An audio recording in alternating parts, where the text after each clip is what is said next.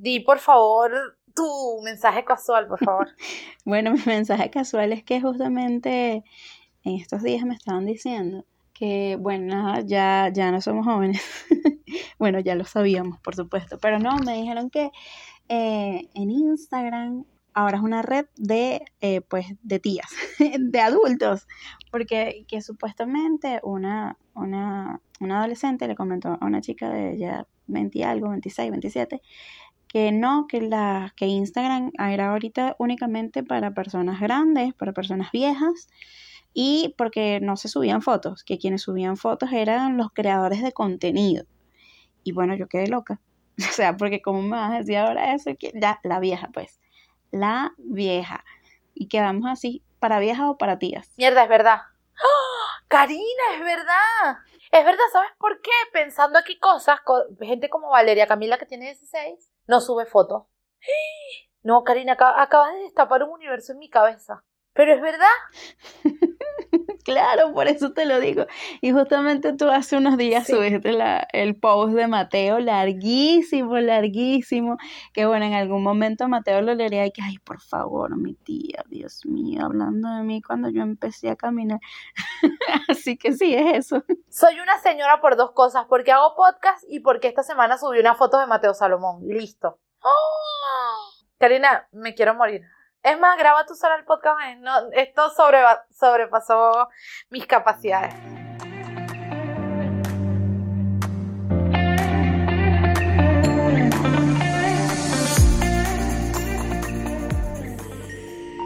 Encontrándonos Podcast, el podcast semanal que siempre querrás escuchar. Eh, hola, buenos días, buenas tardes o buenas noches, espero que estén muy bien y si no, pues no pasa nada porque justamente de eso vamos a hablar el día de hoy. Eh, nada, esperamos que estén comenzando una buena semana, que la que haya cerrado pues les haya funcionado de acuerdo a lo que tenían planificado, que hayan sacado las cositas que tenían necesarias, que sus procesos estén avanzando bien, que todo esté pues de la mejor manera posible. Y eso entra en que estén en altas, en bajas, no pasa nada con ello. Este, la, el, el episodio de la semana pasada tuvo bastante receptividad.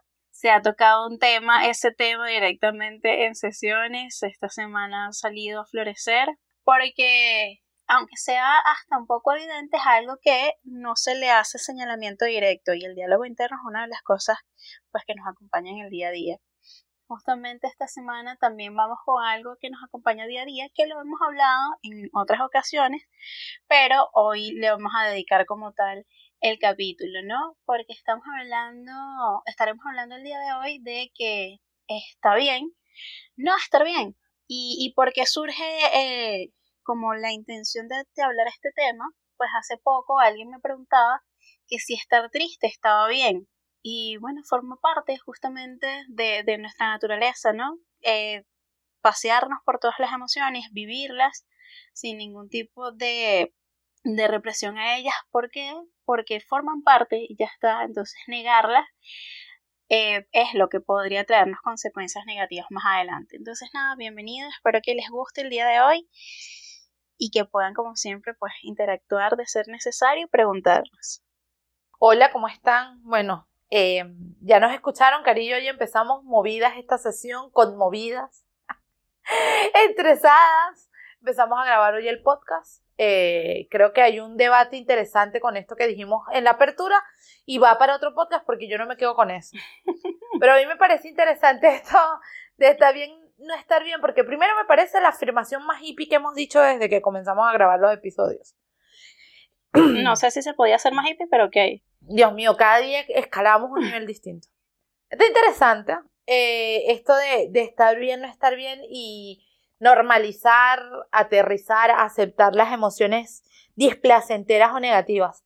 O sea, cosa que me parece súper, súper, súper difícil, sobre todo por la, la, generación en la que nos tocó desarrollarnos y nos sigue tocando desarrollarnos. Eh, donde, eh, haciendo distinción ahorita de, de, generación de cristal o lo que sea, yo siempre hablo mucho del mundo que nos tocó vivir. No importa la edad que tengamos, el, el, la era que nos tocó vivir es difícil, o sea, no hemos terminado de salir del COVID y ahora hablamos de una viruela que ni siquiera quiero nombrar. Eh, me estoy haciendo la loca, literal, me estoy haciendo la loca. eh, estamos hablando como de, de, un montón de cosas, una guerra que todavía existe, o, o sea, lo complejo de este mundo. Entonces, ¿qué hacemos? O me hago loco, o acepto que esto me hace sentir de una forma y lo trabajo. Eh, en las sesiones de terapia se, suele hablar muchísimo de esto.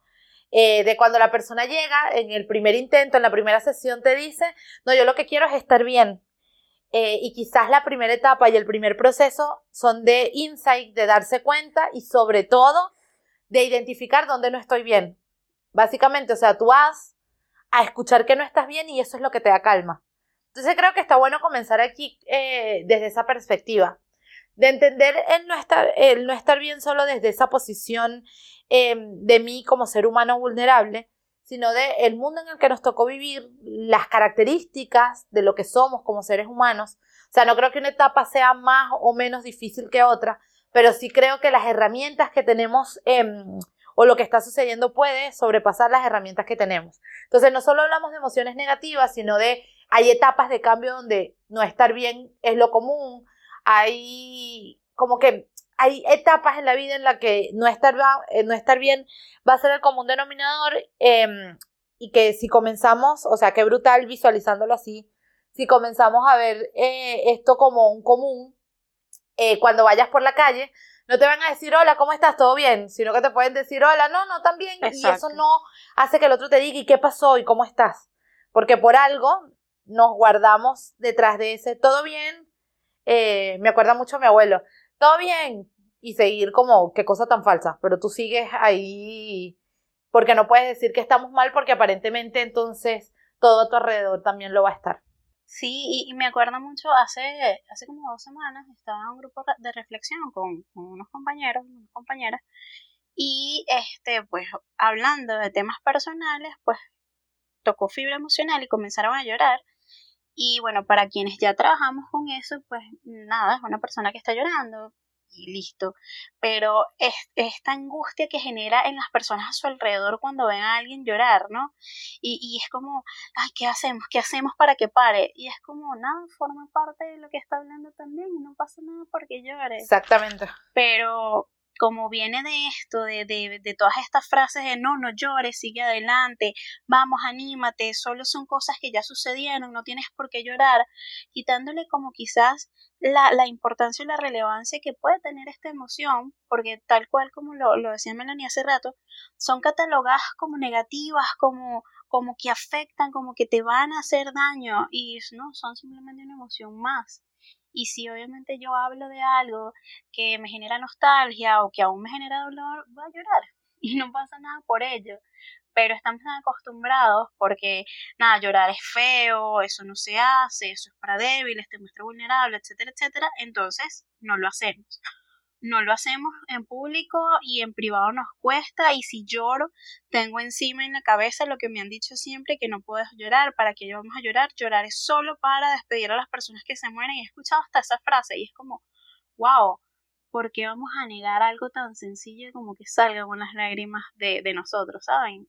Entonces es como también para normalizar un poco el hecho de eh, que podemos estar mal, que forma parte de nuestra vida y que el detalle esté allí, pues agarrarlo lo más que se pueda para el aprendizaje. Me recuerda tanto a la película de Intensamente, ¿saben? En donde alegría este, estaba como siempre esta intención de que no, tienes que estar bien, tienes que estar bien y, y, y incluso desde la tristeza es donde se puede generar una empatía en el caso de la película. Entonces, entender que es tan necesaria como cualquier otra emoción, igual que la rabia, o sea, la rabia no es únicamente algo de explosión, sino que también puede ser un impulso para avanzar, lo mismo con el miedo. Entonces, cuando dejamos de ver esas emociones como el monstruo que no podemos tocar, y más bien las, las, asumimos como parte de nuestra naturaleza, le vamos como dando este sentido de que, ah, mira, resulta que yo también puedo estar en baja y ya, no pasa nada, no por eso se me va a acabar el mundo. Sí, como que retomando eso último que dijiste de, de intensamente, para mí la joya de esa película es que te hace valorar la tristeza. No, o sea, basta de que de querer matarla, guardarla, dejarla escondida en un closet, porque es tan necesaria que sin ella eh, podía caerse toda la estabilidad eh, psíquica y emocional de, de, de, la niña. Entonces, si tú no existes, todo esto se cae y se destruye y se va, y entonces para mí es el, lo más significativo de eso, además de hacer obviamente valer y ver las emociones, también el, lo que hace que sea una joya esa película, para mí es eso. El, ah, hola, te sientes triste, sí, tú también eres tan necesario como el sentir asco, como todo como medio adaptativo. Así que eh, para mí, eh, en, estos días, en estos días leí un post de que estas películas de Disney primero vienen a romper paradigmas y vienen a, o sea, si las, las princesas y todo esto venían como a darte calma porque era un mundo paralelo, este viene como a ayudar a un montón de gente rota. Y me gusta mucho esa analogía porque es así.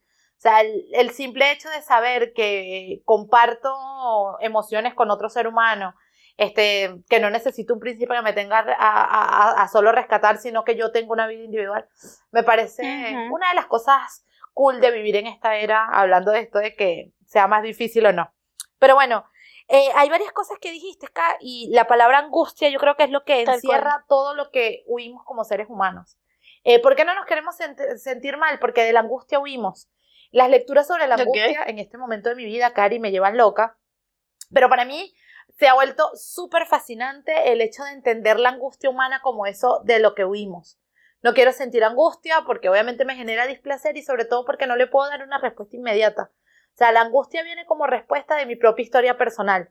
Y si, por ejemplo, con esto de la muerte, yo eh, cuando lo viví, no sé, fue algo doloroso, traumático, ta, ta, ta, ta, cada vez que me hablen de muerte, angustia. Entonces, cada vez que veo llorando a alguien, voy a esa etapa de mi vida y como que todo se une. Entonces, la angustia humana es quizás de lo que más huimos, ni siquiera es de la tristeza, sino de la angustia. Eh, y escuchándote se me ocurrió dos casitos que tuve en, en sesiones, eh, una chama que ella decía, creo que esto ya lo he dicho en otro episodio del podcast, que llorar, que llorar atraía cosas malas. Una chama con, literal, con, con eh, ataques de ansiedad, que no eran para menos por lo siguiente que voy a decir. En su casa decían que llorar solo atraía malas cosas, o sea, si se ponía a llorar iba a traer malas cosas para la casa. Y en la casa no la estaban pasando bien, entonces ella tenía que evitar llorar sobre todas las cosas. Lo fuimos trabajando, pero aún trabajándolo, obviamente encontrarte frente al, llanto era como que, ¿y si lo que está pasando tiene que ver conmigo? Como las creencias limitantes hacen que sigamos cargándonos y bueno, en su caso era totalmente malo estar mal. Tal cual. Entonces, debo olvidar que soy humano, porque, ajá, ¿cómo hago para no estar mal? O bueno, no estoy mal en mi casa y trato de estarlo en otro lado, eso en el mejor de los casos. Porque lo que hacemos es crearnos em, un caparazón, una coraza, una casita como, como un caracol, este, que no permite salir nada más, entonces el que está viviendo es un robot y no un ser humano que necesita experimentar y expresar em, sus emociones. Otro también que me recuerda mucho es esto de que el clásico de si todo está yendo tan bien, en algún momento algo va a salir mal. Entonces, eh, emocionalmente tampoco me permito eh, vivir desde el bien o el, bienestar porque algo va a salir mal en cualquier momento. Entonces, como estas ideas limitantes eh, son las que van predisponiéndome a, no, mira, pues sobre todas las cosas yo voy evitando el malestar. Entonces, evito sentirme bien para que no llegue el malestar, evito llorar porque entonces em, va a ser mala suerte y, está mal está el mal, pues, porque el que está mal le va a ir mal, qué sé yo. Esas asociaciones que hace mi cabeza y desde la protección lo que me hace es estar como un robot, eh, que bueno, ya sabemos hacia dónde va nuestro, nuestro modo robot em, y, y cómo, cómo, tiene consecuencias psíquicas eso. Algo más que quería decir es el por qué entonces eh, nosotras nos sentamos aquí hoy a decirles que está, está bien estar mal, que locas resulta que es, necesario. ¿Qué es lo que está bien? Eh, también creo que puede ser una discusión interesante. Ese estar bien lo decimos desde el, o nos paramos desde lo que es necesario, ¿sí? No desde el deseo, sino de la necesidad. ¿Qué quiero decir yo con esto? Es necesario sentir las, las emociones negativas, porque vienen a decirme algo. Cuando yo le explico a mi cerebro, dale, está bien, está bien si quieres llorar, dale, vente, vamos a llorar está bien esto que estoy expresando y dejo que mi emoción salga y dejo de encapsularlo, guardarlo, meterlo debajo de la, de la alfombra y me permite entender, poner de frente esa emoción y buscar qué hacer, ¿sí? Cuando vivo y sigo practicando el hecho de no, eh, no puedo sentir porque va a estar mal y todas las creencias o pensamientos limitantes que ya le dije, ¿qué es lo que hago? Hacer que mi cerebro busque darle respuesta de cualquier otra forma a través del cuerpo, malestar, lo que ustedes quieran, pero de alguna forma. Entonces creo que entre más hablemos de esto, más yo pueda hacer conciencia, ser autocompasivo y entender que estar mal también va a estar bien, le doy la capacidad a mi cuerpo de entender que es necesario las emociones displacenteras para poder buscar soluciones y, y, esto qué bueno que haces esta, esta aclaratoria, porque obviamente no es que estamos diciendo, bueno, nada, ahora siéntense mal siempre. en ningún momento estamos hablando de que quedarnos allí, eh, bueno, es claro, es, obviamente lo mejor que puede pasar, sino que esto va un poco en contra justamente de, de esta necesidad de estar feliz todo el tiempo, que a veces es mecánica y un poco falsa porque lo que hacemos es esconder también nuestra realidad. Oye, yo creo que este la pandemia una de las cosas que más enseñó fue aprender a escucharnos, ¿no? Y nos obligó a encontrarnos con nosotros, a encontrarnos porque nada, estamos en un espacio cerrado en el momento de como a principio, mitad de la pandemia, estábamos en un proceso de encierro en donde nos veíamos, nos veíamos obligados a estar con nosotros mismos y eso desató en muchas personas este, esta sensación de, oye, creo que estoy mal porque por fin se estaban escuchando. De allí también sale como un, un interesante de, de prestar atención a la salud mental y de decir, epa, sí, resulta que solo ir en modo robot, como lo decía Melanie ahorita, no te, no te va a funcionar del todo, pues no puede funcionarte y puede servirte para tu día a día, pero ¿qué va a pasar cuando te detengas? ¿Qué va a pasar cuando este, te encuentres en soledad contigo y por fin te tengas que escuchar y es como, uy, nunca, me, nunca le había prestado atención a todo lo demás que está aquí dentro de mí y resulta que no estoy bien.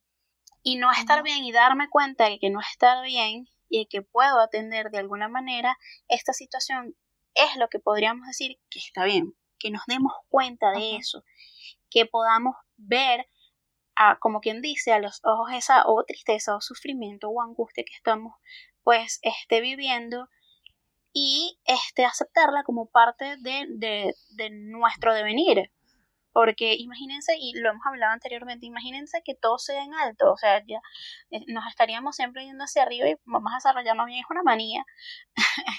es, más real, pues, decir que, que, somos, y así como, como en el médico, la, la marca de la vida es que van hacia arriba y hacia abajo, así somos. Tenemos altas, tenemos bajas y somos cambiantes, no podemos ir por ahí ni rectos ni, ni solo en una de las direcciones, ¿no? Entonces es como entender que por qué es, porque hoy decidimos decir como que, epa, si está bien, que estés mal también. Es válido sobre todo, es válido ese llanto, es válido esa angustia, es válido por supuesto si estás en una situación de estrés, si tuviste una pérdida ya sea de una persona, de una relación, de un trabajo, si tuviste discusiones con alguien, si tú te estás sintiendo mal, está bien que te sientas de esa manera porque es congruente con lo que estás viviendo. Ahora, si estás pasando por cualquiera de estas situaciones y te estás sintiendo feliz, ahí es que es donde hay que poner un ojo para ver si, si estás evitando por completo esta situación que te puede estar, pues que sería más congruente estar un poco mal, ¿no? Sí, creo que la palabra del momento para esto es esa, congruencia. Eh, entender que la congruencia va de eso. O sea, algo tengo que sentir por lo que está atravesando, por lo que estoy atravesando.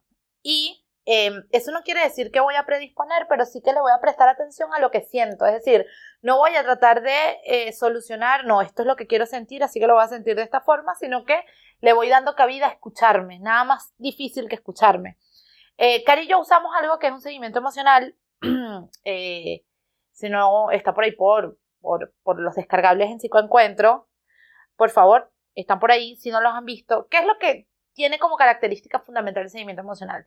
Además de darnos lenguaje para descubrir nuestras emociones, porque nos cuesta mucho, porque como ya sabemos, las guardamos mucho.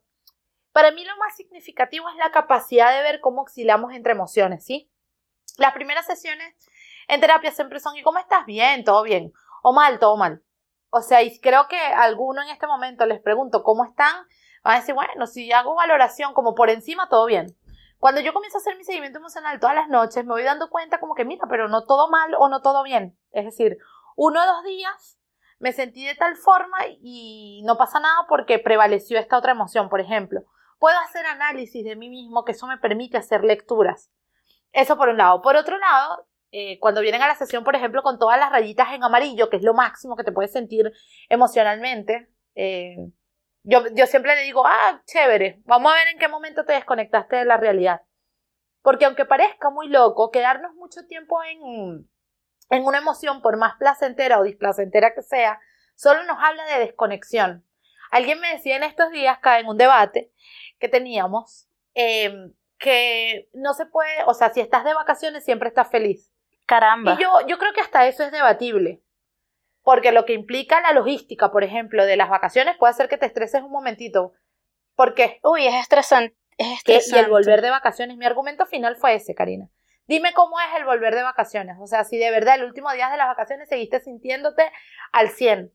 No. Ese, es mi, ese fue mi argumento final. ¿Eso qué quiere decir? Asociamos que las emociones deberían ser de una forma porque no me doy la oportunidad de sentir algo.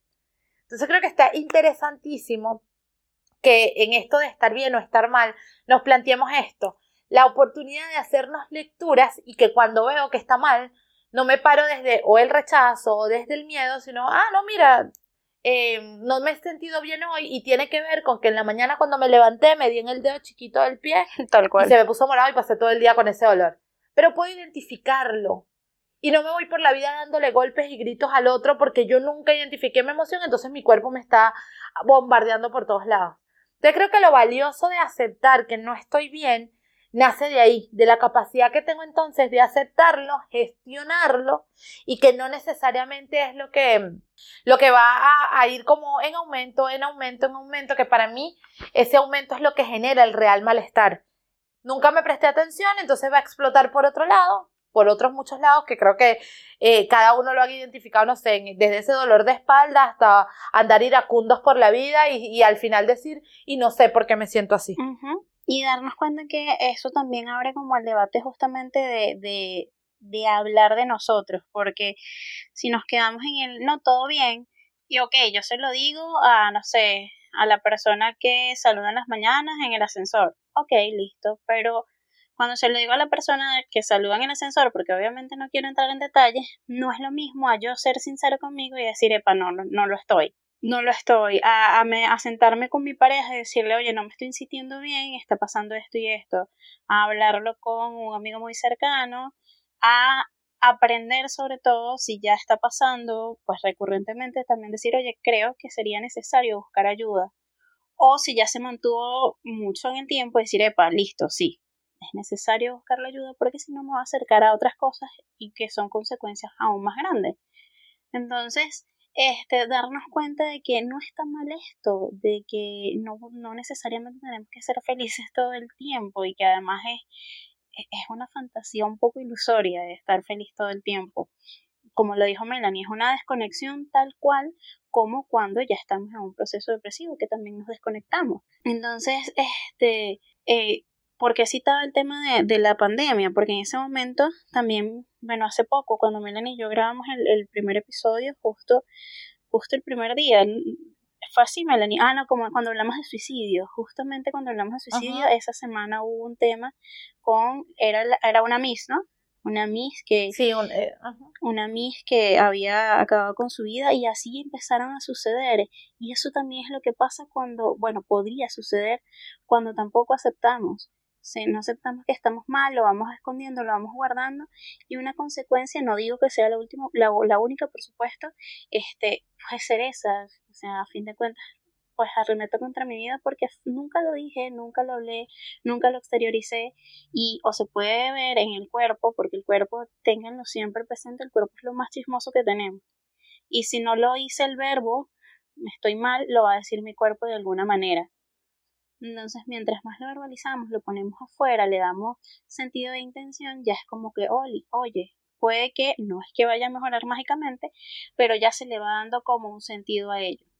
Totalmente. Eh, y creo mucho esto de que cuando cambiamos la perspectiva entonces de, de, estar mal o, o, dejo de huir del estar mal, voy a ir viendo cómo se va eh, modificando hasta el cómo afronto mis propias emociones.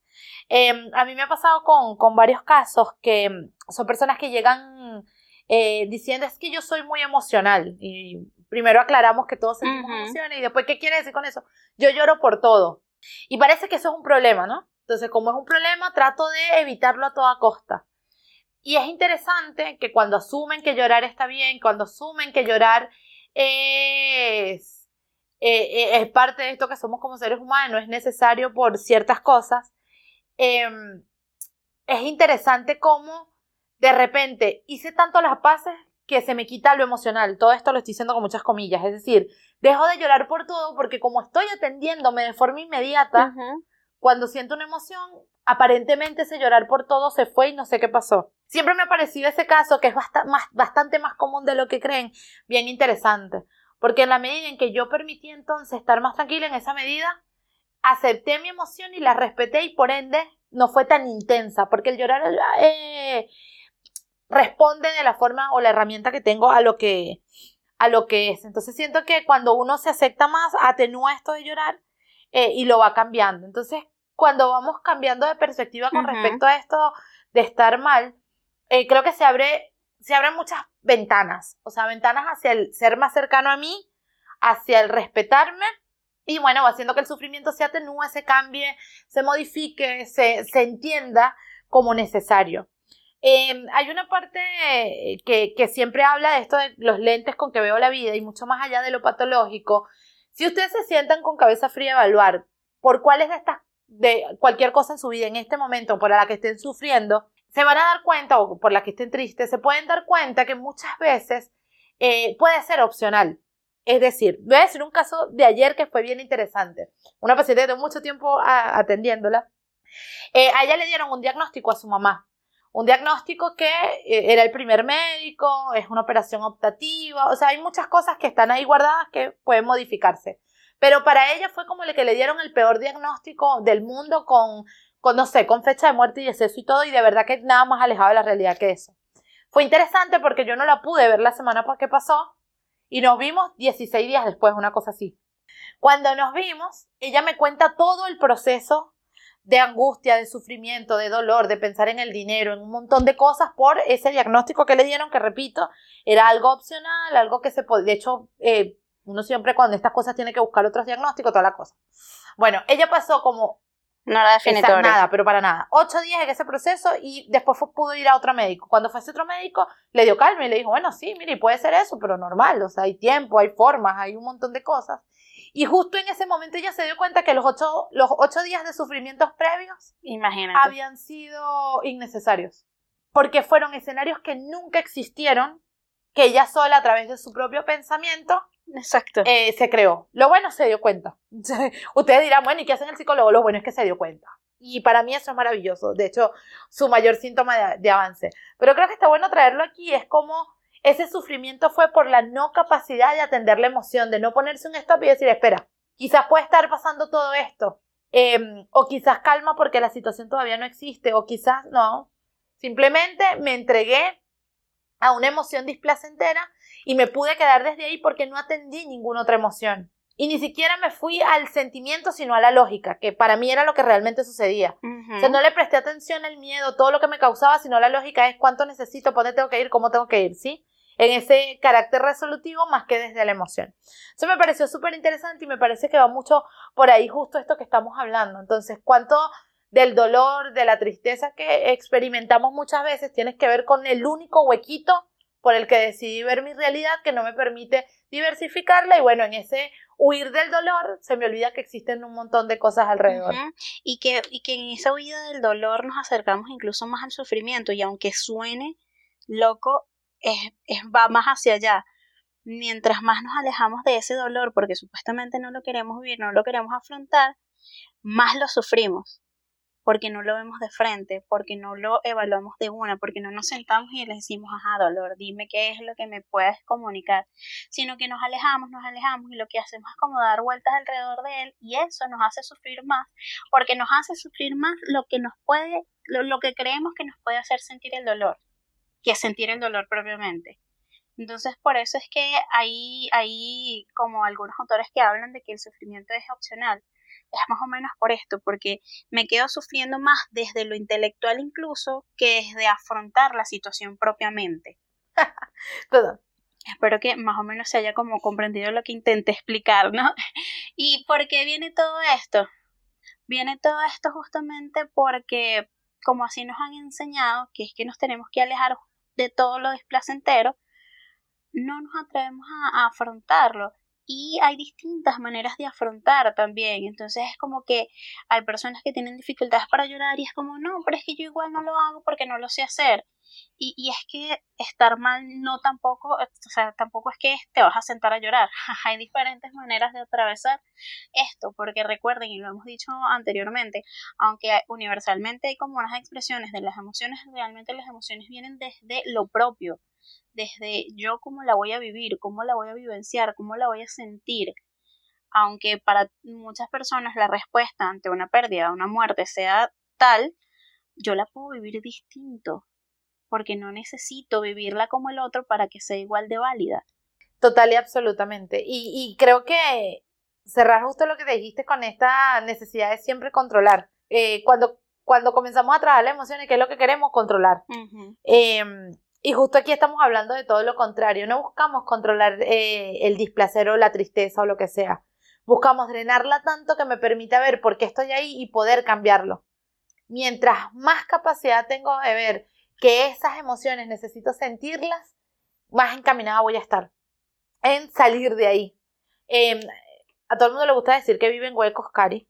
Esa es otra de las frases que no me gustan, ya lo saben. Eh, y creo que lo que me deja más en esos, en, esa, en esos posibles huecos es eso, el vivenciar, experimentar, abrazarme a ese sufrimiento, eh, al qué horrible que lo siento, renegar porque lo siento, qué terrible que lo siento y no entender el por qué está ahí.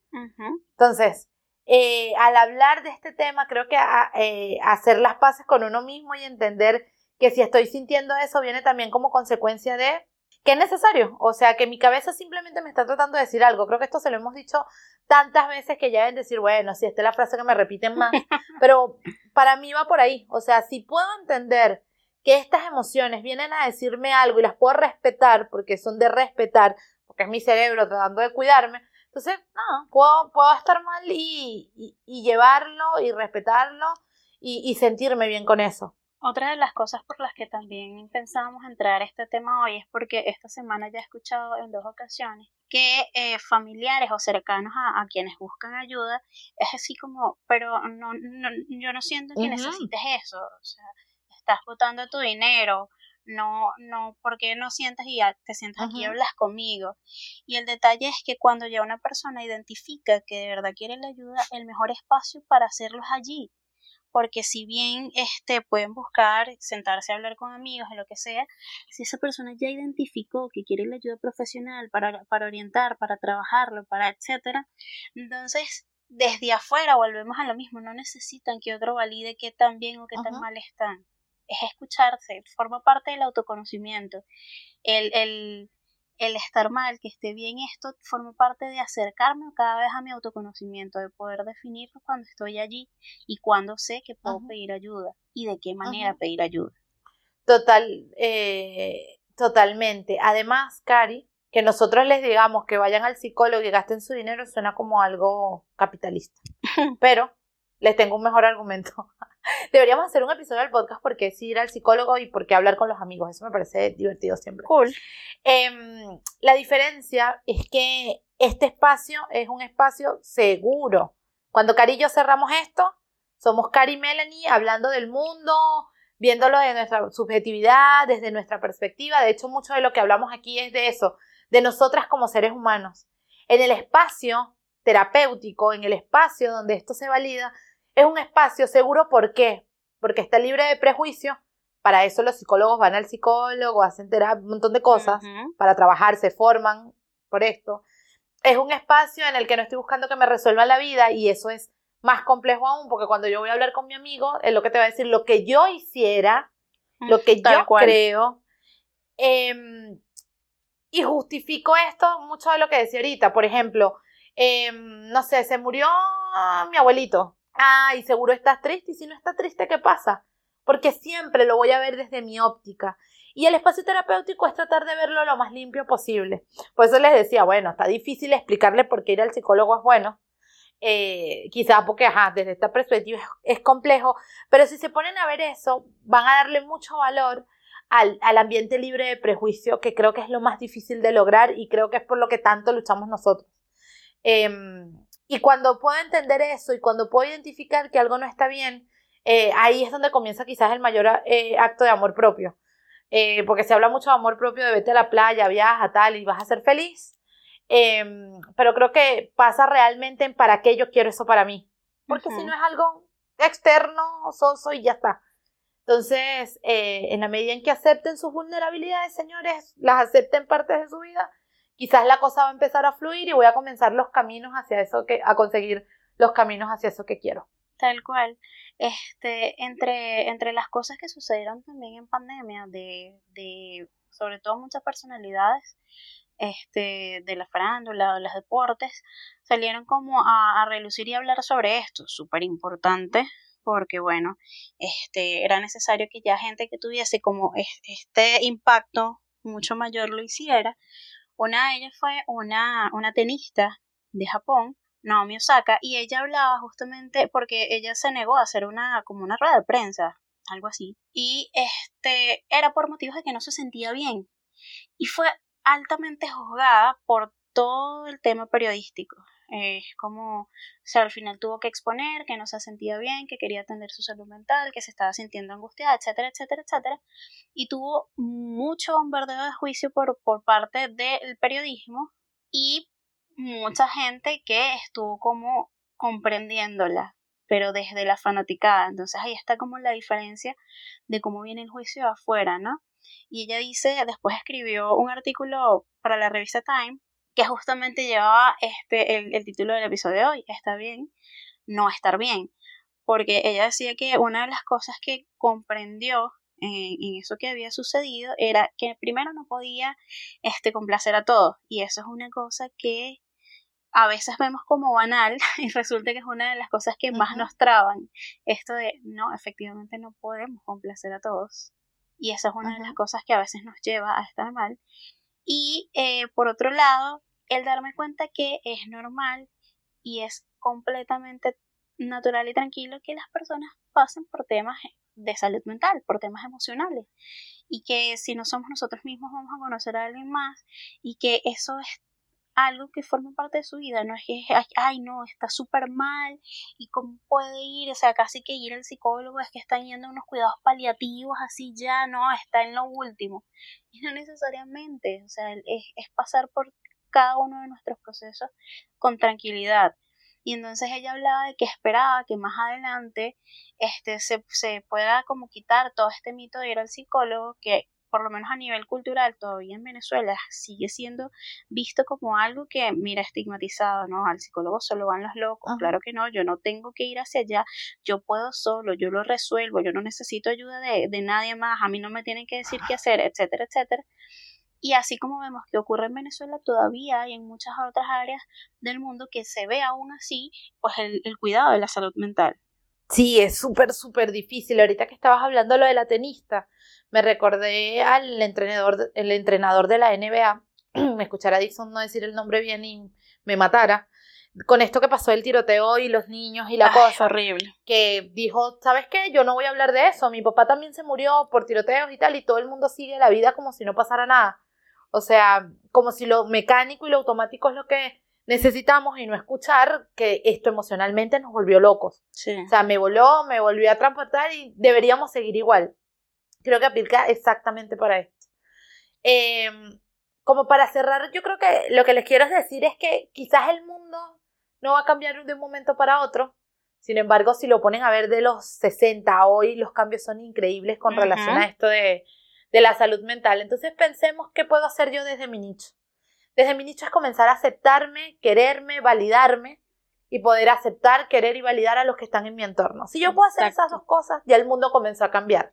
Entonces no sientan que porque afuera no, no aceptan toda esta onda hippie de que horrible porque vas al psicólogo, porque vas a que te escuchen, ta, ta, ta, me siento juzgado, lo que sea. Créanse ustedes porque lo están haciendo. Entonces cuando yo me lo creo, yo voy a poder comenzar a generar cambios. No busquemos que afuera los demás lo entiendan. Entonces, si yo puedo entender que necesito sentirme mal, que eso está bien y que llorar, puedo estar debajo de la cama dos horas y volverme a parar y decir, bueno, ahí lo drené y ahora puedo hacer esto, es necesario para mi bienestar, listo. Para mí, desde ese momento, desde ese preciso instante, el mundo comenzó a cambiar y no después. Así que si de algo les sirve el episodio de hoy, que sea para eso, escúchense un poquito más, comiencen a creerse esta perspectiva de que "Epa, soy tan valioso que valga- vale la pena sentir mis emociones y estoy segura de que su realidad y su entorno va a comenzar a cambiar. Tal cual. Eh, como se lo decía a mis alumnos en algún momento, si queremos un cambio tenemos que empezar a hacerlo. Así que con estas pequeñitas cosas que les dijo Melanie, que aunque suenan pequeñitas, se llevan su trabajo, nada, a empezar a practicarlo. Así que espero que estén bien y si no están bien, lo reconozcan y no pase nada. Y que también pues escuchen y se den su tiempo para estar de la mejor manera posible. Es así, que estén bien, Así que se que cuidan. tengan bonita Se semana. cuidan mucho. Chao.